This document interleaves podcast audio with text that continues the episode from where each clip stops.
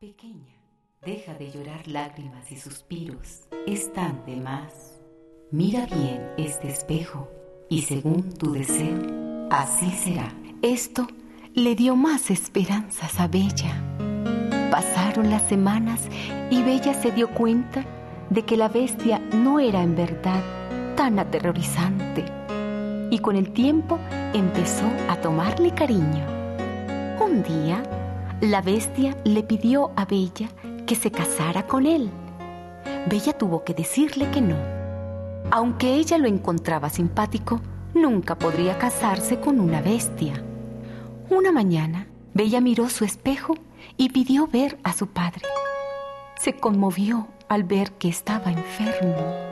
Cuando pidió permiso a la bestia para ir a su casa, él parecía triste. Volveré lo más pronto que pueda prometió Bella. La bestia le dio un anillo. Ponlo en esta mesa cuando quieras volver. En un segundo, Bella estuvo en su casa tan pronto como su padre la vio, este empezó a sentirse mejor. Las semanas pasaron rápidamente. Una noche, Bella soñó con la bestia. Estaba tirado en el rosal, débil se estaba muriendo de hambre porque no aguantaba vivir sin ella. Cuando Bella despertó, ya sabía lo que tenía que hacer. Colocó el anillo sobre la mesa y enseguida se encontró al lado de la pobre bestia. Querida bestia, no te mueras. Te amo. Quiero casarme contigo. Un destello de luz se vio de pronto y el jardín se llenó de música.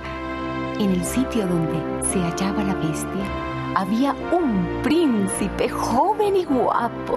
Ay, Bella, me liberaste hace mucho tiempo. Una hada perversa me convirtió en bestia y solamente el amor de una mujer hermosa podía romper el hechizo. Eres tú esa mujer hermosa, Bella. Bella y la bestia se casaron en medio de gran regocijo y el padre de Bella se fue a vivir no muy lejos de ellos. Juntos vivieron felices para siempre.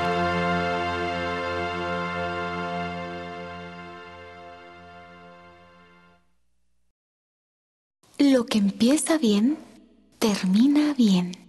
Había una vez un hombre que vivía con su mujer en una casa muy grande. Tenía un inmenso campo y un caballo que les ayudaba en todos los quehaceres del trabajo. Un día, el hombre dijo a su mujer, mm, Estoy aburrido con ese caballo. Lo quiero vender. La mujer le dijo, Mi amor, ve al pueblo y lo vendes. Hoy hay ferias. Puedes encontrar a alguien y hacer un buen negocio. Todo lo que tú haces, lo haces bien. Al llegar el hombre al pueblo, vio una vaca. Pensó que sería un buen cambio. Su mujer estaría muy contenta, pues tendrían leche, queso y muchos alimentos. Sacarían de la leche. Así que lo cambió el caballo por la vaca. Unos instantes más tarde, vio que un hombre tenía una oveja y decidió cambiar la vaca por la oveja. Después vio un ganso y cambió la oveja por el ganso. Pero minutos más tarde vio a un niño con una gallina y le ofreció cambiar el ganso por la gallina, siempre pensando en lo feliz que se sentiría su mujer. Después de un rato, vio un saco de manzanas y pensó en lo dichosa que se pondría su esposa con un saco de manzanas y lo cambió por la gallina. Emprendió su camino a casa, pero al pasar por un lugar donde habían dos franceses que les gustaba las apuestas y preguntaron al hombre, eh, Monsieur, ¿Qué lleva en ese costal? Llevo manzanas. Contestó el hombre y les contó su historia del caballo. Los franceses quedaron aterrados y dijeron, Oh, monsieur, su mujer se pondrá muy furiosa. El hombre les dijo, Ella es muy comprensiva y me adora mucho. Así que cuando llegue a casa me dirá, Esposo mío, todo lo que tú haces, lo haces muy bien. Me abrazará y me dará un beso. los franceses no lo creyeron y le apostaron 100 monedas de oro y una bolsa de tesoros que eso no iba a ocurrir, que la esposa se pondría furiosa y se hizo la apuesta. Al llegar el hombre con su saco de manzanas y los dos franceses a casa, la mujer lo recibió con amor, sin prestar atención al saco de manzanas y a los dos franceses. Preguntó por el negocio del caballo. El hombre contó paso a paso lo que había sucedido y la mujer solo expresaba con su rostro espanto. Y al final le dijo la mujer, Ay, esposo mío, yo te quiero mucho. Tú todo lo que empiezas lo terminas bien. Tenemos deliciosas manzanas. Y lo abrazó y lo besó. Los franceses quedaron aterrados y como buenos apostadores dieron al hombre las 100 monedas de oro y la bolsa de tesoros. La pareja se puso muy contenta y vivieron felices por siempre, porque lo que empieza bien, termina bien.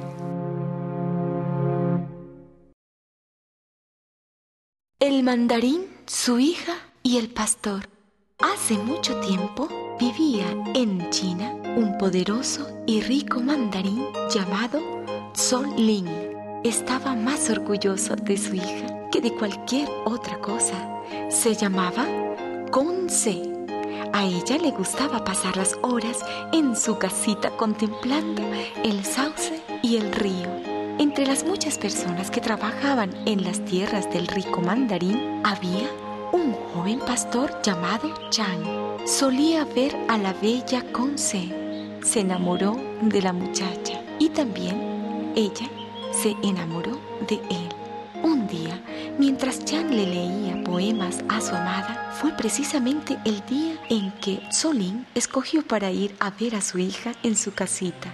Se puso muy furioso al descubrir allí al humilde pastor. ¿Cómo ha podido atreverse un simple sirviente a visitar la casa de mi hija? Gritó. No vuelvas nunca a poner tus pies en mis tierras. El mandarín no se dejó enternecer por los ruegos de su hija a favor de Chan. El mandarín hizo construir un pabellón junto a su palacio cerca del río. Hizo levantar una alta valla alrededor del terreno que circundaba el pabellón con el fin de que Chan no pudiera acercarse. Entonces Solín decidió rápidamente que Mandarín debería de casarse con su hija.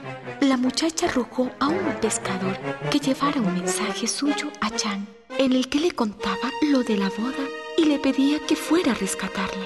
Imploró a la diosa Guan Yin que los guardianes de su padre no detuvieran al pescador y éste pudiese entregar el mensaje.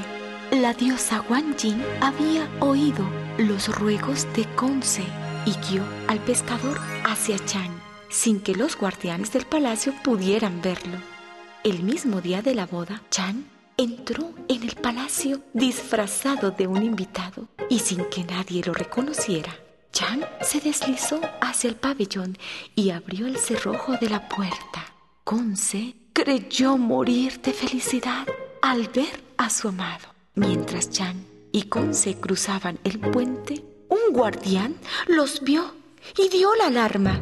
Solín corrió tras ellos, amenazándolos con su látigo y gritándoles que se detuvieran. Conce volvió a rogar a la diosa Guan Yin que le ayudara y ella volvió a escuchar sus ruegos y la complació transformándolos a los dos enamorados en dos bellos pájaros azules que se elevaron por encima del sauce camino de la dicha y la libertad.